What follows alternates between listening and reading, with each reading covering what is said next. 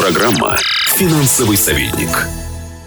Каждому предпринимателю когда-либо предлагали инвестировать деньги в чужой бизнес. Друзья, знакомые, коллеги приходят с чудесной идеей, которая выглядит примерно так. Отличный бизнес, потрясающие возможности, не хватает только нескольких миллионов, чтобы получить миллиарды. Как вложить так, чтобы не потерять?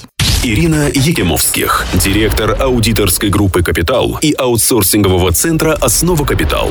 Можно обратиться к опыту великих. Великим инвестором 20 века, несомненно, можно назвать Уоррена Баффета. Одним из основных убеждений Баффета является то, что нет никакой разницы между владением акциями и владением компанией. Поэтому его принципы применимы не только для инвестиционного рынка. Итак, Баффет инвестировал только в те компании, которые ведут понятный ему бизнес. Чем только не владел Уоррен. И фермерскими хозяйствами, и автозаправочной станцией, розничной торговлей, и страховыми и рекламными компаниями. И каждый раз он глубоко разбирался в основных аспектах деятельности бизнеса. Цены, затраты, выручка, трудовые отношения, использование капитала. Баффет говорил, инвестируйте капитал только в те компании, которые входят в круг вашей компетентности. Размеры этого круга не имеют значения. Важно только то, насколько корректно вы определяете эти размеры. Устойчивая способность бизнеса к прибыльной работе. При принятии решения о вложении средств в бизнес важно четко понимать, какие факторы обеспечивают стабильность этого бизнеса. Ищите незаурядную компанию с устойчивыми конкурентными преимуществами. Высокий уровень показателей рентабельности собственного капитала и небольшой уровень внешней задолженности. Из всего многообразия финансовых показателей Уоррен Баффет выделял основной – доходность акционерного капитала или сколько прибыли приносит каждый рубль средств акционеров, вложенных в бизнес. При этом его интересовала стабильность этого показателя.